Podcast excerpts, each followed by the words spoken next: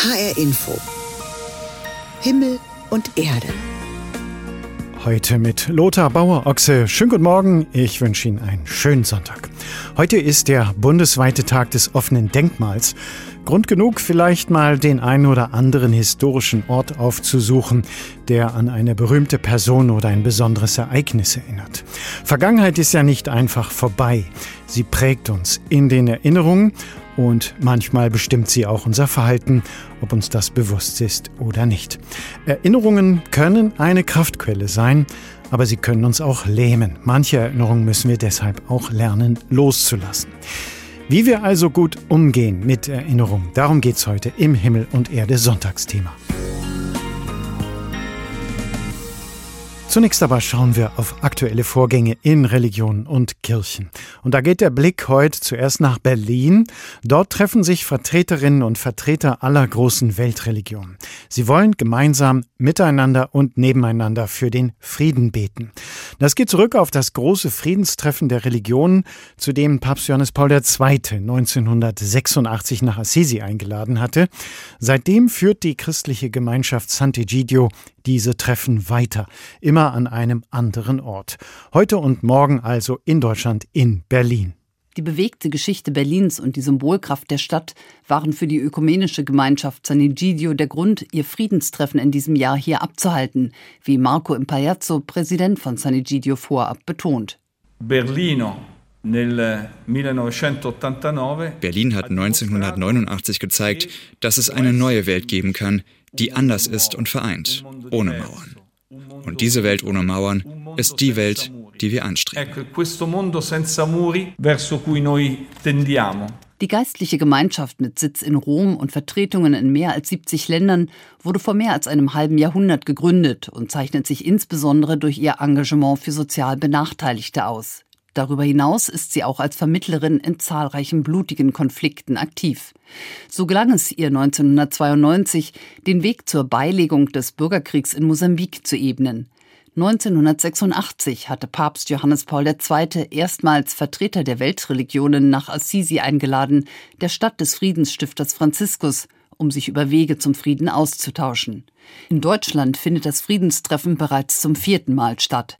Erwartet werden hochrangige Vertreter der Religionsgemeinschaften von Buddhisten und Hinduisten aus Japan und Indien, aber auch der Großimam der Al-Azhar-Universität in Kairo, Ahmad Al-Tayeb, der Präsident der Europäischen Rabbinerkonferenz Pinchas Goldschmidt sowie der Sondergesandte des Papstes für die Ukraine und Russland, Kardinal Matteo Zuppi.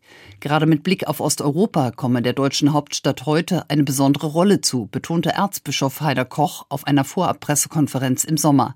Er verwies auf die ambivalente Rolle von Religionen, die angesichts von Konflikten Teil der Lösung, aber oft auch Teil des Problems seien. Wir wissen um die Gefahren des politisch-kämpferischen Islamismus, wissen um den Hindu-Nationalismus, aber wir erleben gerade im Krieg um die Ukraine, welche verheerenden Folgen auch das Engagement der russisch-orthodoxen Kirche in diesem Krieg hat. Der Bischof des Erzbistums Berlin erhofft sich von dem Treffen, dass die Möglichkeiten der Religionen, sich für den weltweiten Frieden einzubringen, neu ausgelotet werden. Nach der Eröffnungsveranstaltung am Sonntag, dem 10. September, auf der auch Bundespräsident Frank-Walter Steinmeier sprechen wird, diskutieren die Teilnehmenden auf insgesamt 20 Foren Themen wie Umweltkrise, interreligiöser Dialog, Globalisierung und Abrüstung sowie Migration. Dabei wird es auch um Fragen des Umgangs mit Geflüchteten gehen. Neben anderen Spitzenpolitikern aus der ganzen Welt wird auch Bundeskanzler Olaf Scholz auf einem der Foren sprechen. Das San Egidio Friedenstreffen endet mit einer Kundgebung vor dem Brandenburger Tor. Dabei werden Friedensappelle der Weltreligionen verlesen. Erwartet wird auch eine Botschaft von Papst Franziskus aus Rom. Heute und morgen treffen sich Vertreterinnen und Vertreter von den großen Weltreligionen in Berlin zum Friedensgebet. Unsere Reporterin Sigrid Hoff beschrieb Ziele und Erwartungen. Betroffene hören, Missbrauch verhindern. Das war ein hochgestecktes Ziel. Unter diesem Titel hat sich das Bistum Limburg in den vergangenen drei Jahren mit der Aufklärung von Faktoren beschäftigt, die sexuelle Gewalt und Missbrauch begünstigt haben. Aber mehr noch, es ging auch darum, Konsequenzen zu ziehen und konkrete Veränderungen im Bistum umzusetzen. Was kann die katholische Kirche als Institution tun, um sexuelle Gewalt und Missbrauch zukünftig möglichst zu verhindern? Das Bistum Limburg hat mit dem sogenannten Implementierungsprojekt darauf Antworten gesucht und auch gefunden. Expertinnen und Experten hatten 64 Vorschläge gemacht. Die meisten sind oder werden in den kommenden Monaten umgesetzt. Bischof Betzing nennt drei für ihn wichtige. Wir haben mittlerweile eingerichtet eine Fachstelle für Gewalt im Bistum, die sozusagen äh, Hüterin auch der Ergebnisse sein wird und dafür sorgt, dass dieser Kulturwandel nicht einfach stoppt, sondern alle Ebenen erreicht. Wir haben die Ordnung für die Priesterbildung im Bistum mittlerweile sehr grundlegend revidiert und dort versucht, den Faktoren entgegenzuwirken, die uns die Studie genannt hat. Und ein drittes würde ich nennen, äh, wofür ich sehr, sehr dankbar bin, Kinderrechte stärken. Kinder sollen zum Beispiel darin geschult werden, zu erkennen, was in Ordnung ist und was nicht. Und wissen, wen sie ansprechen können. Kaspar Söhling ist der Mann, der hauptverantwortlich dafür ist, dass aus Ideen und Vorschlägen tatsächlich Änderungen werden. Drei Jahre lang hat er mit unabhängigem Blick darauf geschaut, dass es jetzt verschiedene Verantwortliche gibt und wie weit diese mit der Umsetzung sind. Er ist zufrieden mit dem Ergebnis. Auf jeden Fall. Ich war eigentlich am Anfang sehr skeptisch, ob das funktionieren kann. Ich habe äh, gedacht, oh, es gibt sowas wie Systemträgheit, wird das Bistum da ein bisschen in Bewegung äh, kommen.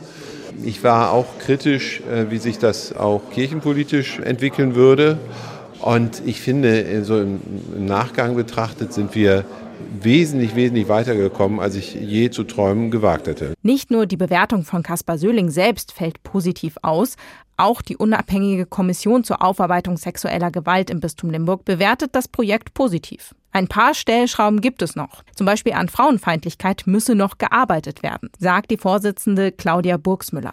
Ihr Fazit ist trotzdem positiv. Weil alle identifizierten strukturellen, das heißt systemischen Bedingungsfaktoren für möglichen sexuellen Missbrauch angegangen werden in der Gesamtheit und in dieser umfassenden Form und mit der großen personellen und finanziellen Ausstattung, mit der das hier geschehen ist, ist es in keinem anderen Bistum bisher so geschehen. Dass es das jetzt nicht gewesen ist, ist allen Verantwortlichen im Bistum klar.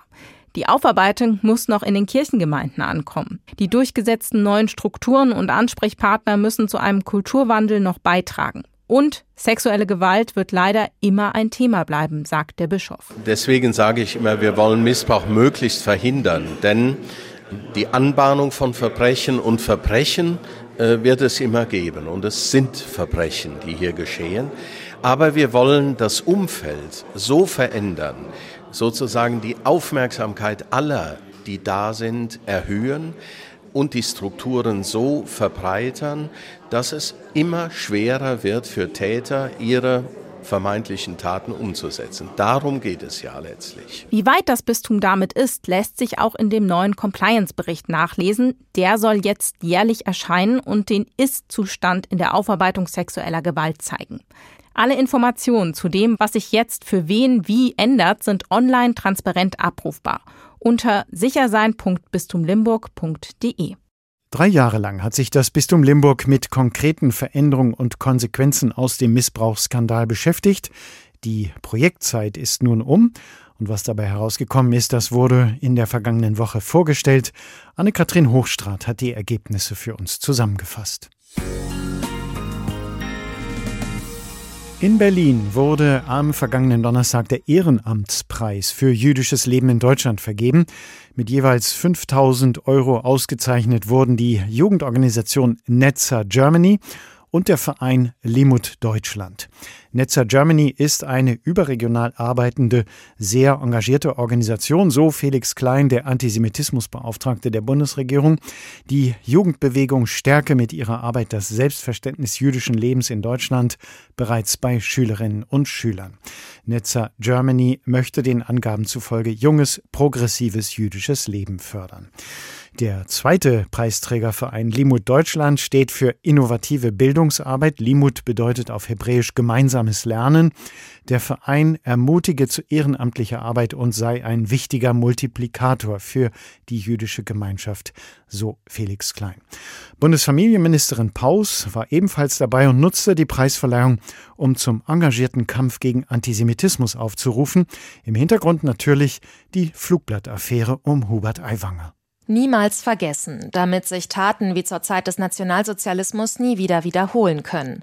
Das haben in Berlin gleich drei Bundesministerinnen und Minister der Ampelparteien betont, am deutlichsten wohl Bundesfamilienministerin Paus von den Grünen. Die Integrität eines jeden Politikers bemisst sich an seinem glasklaren Umgang mit Antisemitismus. Es ist schade, dass ich jetzt hier noch mal sagen muss. Es ist wichtig, ist es zu sagen, aber ich sage Ihnen für die Bundesregierung ganz klar: mit uns wird es keine Schlussstrichdiskussion geben. Sie hat am Abend den Ehrenamtspreis für jüdisches Leben verliehen an die Jugendorganisation Netzer Germany und den Verein Limut Deutschland. Die Preisträger organisieren ehrenamtliche Festivals und Jugendfreizeiten oder bieten Raum für Fragen und Austausch. Und ohne Namen zu nennen, hat Paus diesen feierlichen Anlass genutzt, um Kritik in Richtung Bayern zu richten. Wenn ein stellvertretender Ministerpräsident einer Landesregierung behauptet, in der Diskussion um das antisemitische Flugblatt würde die Shoah für parteipolitische Zwecke instrumentalisiert.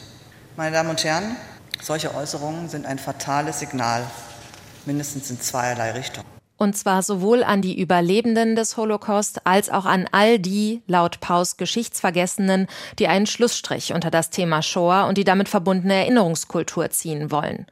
Bei den anderen Ampelministern wurde diese Kritik zwar nicht so explizit, aber dass noch mehr passieren muss im Kampf gegen Antisemitismus, das hat auch Bundesinnenministerin Faeser von der SPD deutlich gemacht. Die Shoah darf niemals in Vergessenheit geraten. Die Erinnerung daran muss auch heute unser staatliches Handeln leiten. Sie hat ein Abkommen mit dem Leiter der Holocaust-Gedenkstätte Yad Vashem unterschrieben, denn Yad Vashem ist nicht nur eine Gedenkstätte, sondern auch ein Ort der Bildung, der Bestandteil werden soll bei der Aus- und Fortbildung von Beamten.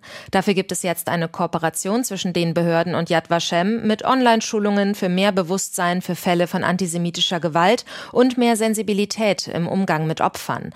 Denn die Zahlen zeigen, Angriffe auf Jüdinnen und Juden in Deutschland sind in den vergangenen Jahren gestiegen. Der Bundesbeauftragte Beauftragte für Antisemitismus Felix Klein findet das Bildungsabkommen wichtig. Weil der Kampf gegen Antisemitismus zu oft daran scheitert, dass er von den Polizeibeamtinnen und Polizeibeamten in diesem Land nicht erkannt wird und nicht richtig eingeordnet wird. Und diese Sensibilisierung äh, ist extrem wichtig. Er sagt, zu häufig würden Angriffe auf jüdisches Leben von der Polizei nicht als solche erfasst, etwa wenn die Schmiererei an einem jüdischen Restaurant nur als versuchte Sachbeschädigung eingeordnet wird. Welche Verantwortung Deutschland gegenüber jüdischem Leben und dessen Schutz hat, das hat auch ein dritter Ampelminister am Abend betont, Christian Lindner von der FDP. Er hat unter anderem den israelischen Wirtschaftsminister in den Innenhof des Bundesfinanzministeriums geladen. Einmal dort rundherum stehen jetzt die Nahaufnahmen von 75 Menschen, 75 Männer und Frauen, die den Holocaust überlebt haben. Survivors heißt die Porträtausstellung, die am Wochenende für Besucher zugänglich ist. Zwei Zeitzeugen, die dafür fotografiert wurden, sind auch nach Berlin gereist. Ihre Botschaft an Deutschland und die nächsten Generationen beim Kampf gegen Antisemitismus Bildung, Bildung, Bildung.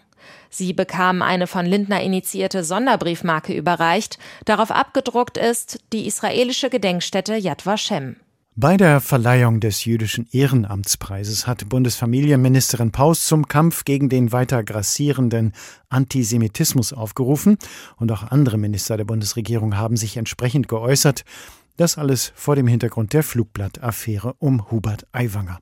Unsere ARD-Hauptstadtkorrespondentin Lisa Bertram berichtete. HR Info.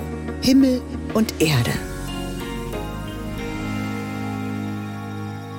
Und damit kommen wir zu unserem Himmel und Erde Sonntagsthema. Heute ist der Tag des offenen Denkmals. Viele Orte kann man heute besuchen, die an die Vergangenheit erinnern und die sonst vielleicht nicht so in unserem Blickfeld sind. Denn Vergangenheit ist ja nicht einfach so vorbei. Sie wirkt weiter.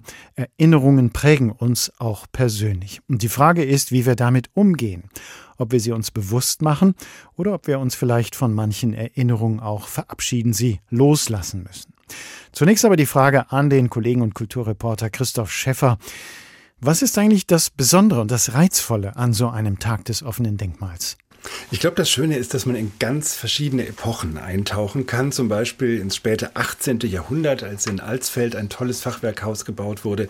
Das hat ein Mann jetzt aufgekauft. Es steht nämlich neben seinem Elternhaus, hat es liebevoll restauriert und führt es vor am Tag des offenen Denkmals. Oder eine Villa aus den späten 50er Jahren. Ein Lehrerehepaar in Hofgeismar hat es sich bauen lassen von einem berühmten Architekten.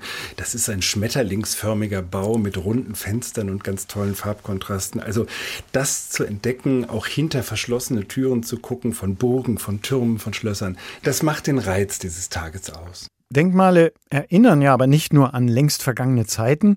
Zum Beispiel die Architektur des 20. Jahrhunderts, die ist ja noch gar nicht so alt, aber sie ist inzwischen auch denkmalwürdig und erinnert uns an unsere jüngere Vergangenheit und wie sie uns immer noch prägt.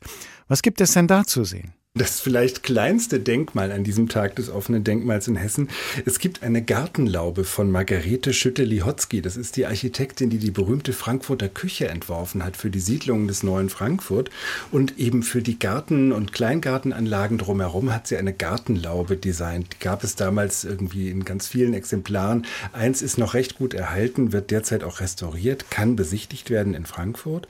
Oder aus der Moderne im Bauhausstil gebaut das Hallenbad Ost in Kassel, was leider nicht mehr als Schwimmbad genutzt wird, aber was toll umgebaut wurde und wo die Architekten auch einen Transformationsdenkmalschutzpreis dafür bekommen haben, dass sie dem Gebäude als Event- und Bürolocation eine neue Funktion gegeben haben. Tragen eigentlich Baudenkmäler auch dazu bei, Vergangenheit zu erinnern, Geschichte erfahrbar zu machen? Was denkst du, Christoph?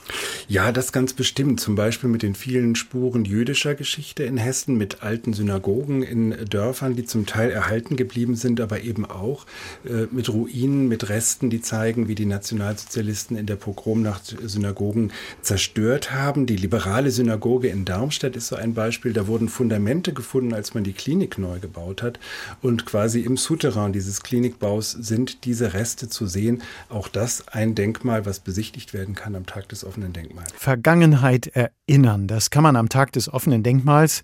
Wenn Sie wissen wollen, ob es in Ihrer Nähe ein Denkmal zu erkunden gibt, alle Orte gibt es auf der Website zum Tag des offenen Denkmals in einer Kartenübersicht oder ganz kompakt auch in einer App fürs Smartphone. Am Tag des offenen Denkmals reden wir in unserem Himmel und Erde Sonntagsthema darüber, wie sehr die Vergangenheit noch in uns steckt, wie sehr Erinnerungen uns prägen. Meist gehen wir nicht sehr bewusst mit unseren Erinnerungen um. Die schönen Urlaubserinnerungen zum Beispiel, die rufen uns gerne mal wieder wach, wenn wir uns durch die Fotos auf dem Smartphone klicken. Anderes verdrängen wir aber auch gerne mal, die unangenehmen, die schmerzhaften Erinnerungen. Selten, dass wir uns mal klar machen, welche Erfahrungen der Vergangenheit eigentlich unser heutiges Verhalten prägen. Das Judentum kennt einen sehr aktiven Umgang mit der Geschichte und mit der Erinnerung. Sich zu erinnern ist im Judentum geradezu eine Glaubensübung sagt der Frankfurter Rabbiner Julien Chaim Sousson. Wir haben in der Torah, also in den fünf Büchern Moses, ähm, den Begriff von Secher, Sikaron, Liskor, also sich zu erinnern, über 169 Mal. Wir müssen uns ständig erinnern, wo wir den Schlüssel hingelegt haben oder wer heute Geburtstag hat. Aber in der hebräischen Bibel, der Torah, sind es nicht nur Menschen, die sich erinnern. Und das Spannende ist ja, dass ähm, der Erste, der sich erinnert in der Torah, das ist Gott. Gott muss sich ja eigentlich nicht erinnern. Per Definition kann er nichts vergessen. Wenn Gott sich erinnert, heißt das für das Judentum, dass er gedenkt. Wenn Gott eines Menschen gedenkt, bedeutet das, dass er sich einem Menschen zuwendet, ihn nicht vergessen hat. So wie in der Geschichte von Noah, der während der Sintflut wochenlang auf dem Wasser trieb und auf ein Zeichen Gottes wartete. Und äh, deshalb ist es vielleicht besser in dem Kontext zu sagen, er gedenkt dem Noah. Und ähm, das Interessante ist danach, wird er aus der Arche entlassen. Also die, der Regen geht äh, zurück, das Wasser geht zurück und er kommt raus. Erinnerung ist im Judentum also nichts, was sich nur auf die Vergangenheit bezieht. Im Gegenteil. In der jüdischen Erinnerung geht es darum, die Gegenwart zu verändern. So wie das Gedenken an Noah Gott dazu bringt, die Flut zu beenden, so soll auch heute das Gedenken an die Geschichte ihres Volkes Jüdinnen und Juden ins Handeln bringen. Und deshalb ist die Erinnerung eben nicht, wie ich vorhin gesagt habe, etwas Nostalgisches, sondern Erinnerung ist etwas, das immer auch mit in die Gegenwart genommen wird, weil sonst laufe ich natürlich Gefahr, das kennen wir alle, diesen Spruch, wer sich nicht erinnert, der ist ähm, nicht davor gefeit, die gleichen Fehler der Vergangenheit zu wiederholen. Um die Erinnerung lebendig zu halten, ist sie im Judentum mit speziellen Ritualen verbunden. Zum Beispiel feiern Jüdinnen und Juden in der nächsten Woche das Neujahrsfest, Rosh Hashanah. Traditionell wird bei diesem Fest das Schofar geblasen, ein Widderhorn. Ein Ton, der an die biblische Eroberung Jerichos erinnert. Das war die erste Stadt, die die Juden laut der Bibel eroberten. Sie zogen sieben Tage um die Stadtmauern und bliesen in das Horn. Schließlich ließ Gott die Stadtmauern einstürzen. Und das ist vielleicht ein bisschen symbolisch so, dass dieser Schofar soll auch die Mauern einreißen, die unsere Herzen umgeben. Und ähm, das ist auch, so sagen manche, der Ton des Schofar, das ist sozusagen der Schrei der jüdischen Seele. Also der wird auch wirklich immer erreicht und ähm, egal wie abgebrüht man ist, äh, man hört diesen Ton und hat dann das Gefühl, mit etwas ganz Ursprünglichem verbunden zu sein, selbst wenn es eben nicht mit einer ganz konkreten Erinnerung verbunden ist. Aber es ist doch immer so stark emotional aufgeladen, dass man dann ein Teil des Ganzen wird. Gedenke. Wie wichtig die Erinnerung an die Vergangenheit für Jüdinnen und Juden heute ist, beschrieb uns Konstantin Sacher im Gespräch mit dem Frankfurter Rabbiner Julien Chaim Soussan.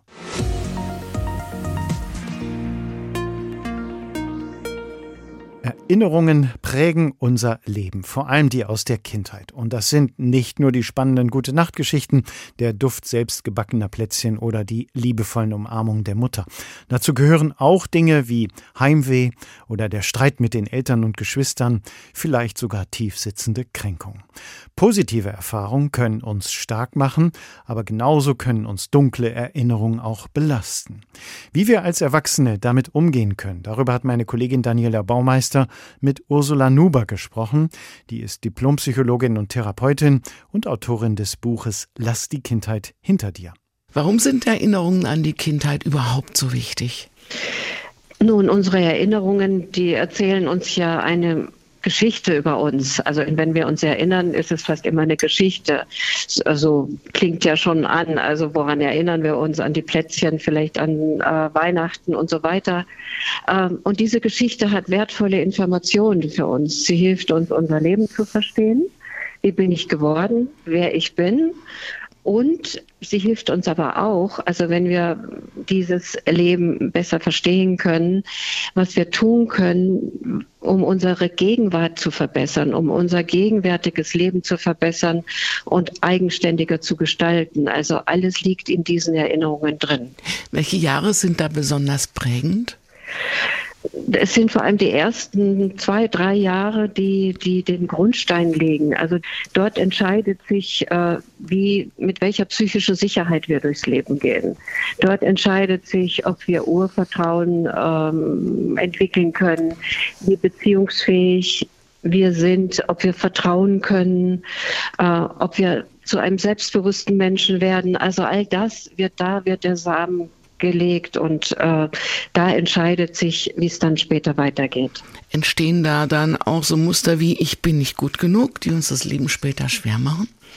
Ja, durchaus. Denn schon ein kleines Kind äh, lernt ja die Reaktionen der, der Eltern, der Bezugspersonen ähm, zu deuten und zu interpretieren. Also wenn ein kleines Kind merkt, ich kann weinen, so viel ich will, es führt eigentlich nur zu Ärger, dann wird es irgendwann nicht mehr weinen und eine Strategie entwickeln, nicht mehr zeigen, was es fühlt. Äh, Im Wesentlichen entwickeln sich da diese Überzeugungen, Glaubenssätze, die uns später durch Leben begleiten, ohne dass wir es merken. Also sie sind unbewusst in unseren Köpfen. Wenn man sich denn erinnert, können wir unseren Erinnerungen denn trauen? Stimmt die immer? Nicht so absolut, wie wir denken. Also unser Gedächtnis funktioniert nicht wie ein Videogerät, wo alles aufgezeichnet wird, Sequenz für Sequenz, sondern erstens mal erinnern wir uns eher an das, an das wir uns erinnern wollen, weil wir glauben, es passt besser zu uns. Das kann durchaus auch was Negatives sein, leider. Dann erinnern wir uns an Dinge, die uns erzählt werden oder an Dinge, die uns zu Fotos erzählt werden. Also auch das prägt unsere Erinnerung und das sollten wir zumindest immer mit ins Kalkül ziehen, dass da nicht alles so ist, wie wir es erinnern und dass vielleicht noch viel mehr da ist, was wir nicht erinnern. Es gibt ja auch den Spruch, es ist nie zu spät für eine schöne Kindheit. Bedeutet das, wir können unsere Kindheit nachholen? Nee, leider, leider ist dieser schöne Satz falsch. Ähm, eine, eine Kindheit können wir nicht nachholen, wir können sie auch nicht im Nachhinein verändern, aber wir können doch sehr viel tun. Wir können den Blick auf diese Kindheit verändern, wir können, wie erwähnt, unsere Erinnerungen überprüfen, wir können gucken, ob wir vielleicht was in versäumen anzuschauen. Gab es vielleicht Menschen, die uns gut getan haben in der Vergangenheit? Kann ich vielleicht stolz auf mich sein, dass ich aufgrund gerade dieser Vergangenheit äh, Eigenschaften entwickelt habe, die, die, die wirklich gut und hilfreich heute sind. Also das, da haben wir sehr viel Gestaltungsspielraum. Aber nein, man kann Kindheit leider nicht verändern. Und man bleibt wahrscheinlich auch nicht immer irgendwie Kind, oder? In gewisser Weise bleiben wir natürlich schon immer irgendwie Kind, weil dieses, diese Erfahrungen des Kindes sind ja in uns. Wir Psychologen sagen, dass wir haben dieses Kind-Ich. Und dieses Kind-Ich, das kann positiv sein, es kann sich mal ganz still verhalten, es kann aber auch in manchen Situationen immer wieder auftauchen, im Kontakt mit den Eltern, im Kontakt mit den Geschwistern. Und deswegen ist es eigentlich wichtig, dieses Kind-Ich, dieses Kind in uns, sehr, sehr gut zu kennen. Je besser wir es kennen, desto weniger hat es Macht über uns. Das heißt, dann kann man es auch loslassen und die Regie fürs Erwachsenenleben selbst übernehmen? Genau, das ist die Voraussetzung dafür. Wenn ich genau weiß, wo ist mein Wunderpunkt, also der Wunderpunkt ist immer im Kind-Ich zu verorten, ähm, dann kann ich äh, richtig reagieren, wenn mal wieder irgendwas oder irgendjemand diesen wunden Punkt berührt, dann kann ich erwachsen reagieren und dann kann ich wirklich die Kindheit loslassen. Schaffe ich das allein oder brauche ich dafür Unterstützung, beziehungsweise im schlimmsten Fall oder im besten Fall auch eine Therapie? Es ist kein so leichter Prozess, an diese wunden Punkte zu kommen und das alles zu erkennen. Äh, Im Grunde ist es sehr hilfreich, sich therapeutische Unterstützung zu holen. Das muss kein langwieriger psychotherapeutischer Prozess sein. Aber da wir ja so viele blinde Flecke haben, ist es oft gut, es ist jemand dabei, der uns da begleitet. Ob mit oder ohne Begleitung kommen wir mit den richtigen Erinnerungen dann auch dem wahren Ich ein bisschen auf die Spur? Ja, durchaus. Das ist eigentlich das Ziel. Also, dass wir unser wahres Ich, unser wahres Selbst entdecken und wissen, wer wir wirklich sind. Denn das falsche Selbst ist ja das Selbst, was beeinflusst ist von anderen Menschen, von frühen Erfahrungen, die uns nach wie vor prägen, obwohl sie das gar nicht mehr bräuchten, von Missverständnissen über uns selbst.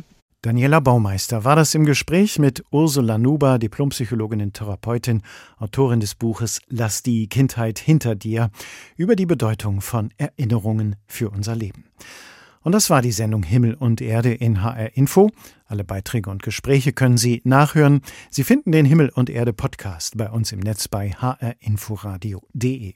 Empfehlen möchte ich Ihnen auch unseren Newsletter aus den Redaktionen für Religion und Kirche im HR Radio und Fernsehen. Alle zwei Wochen frisch mit Hinweisen zu interessanten Sendungen und Themen. Ganz einfach abonnieren auf unserer Homepage hr.de-religion. Mein Name ist Lothar Bauer-Ochse. Tschüss, genießen Sie den Sonntag.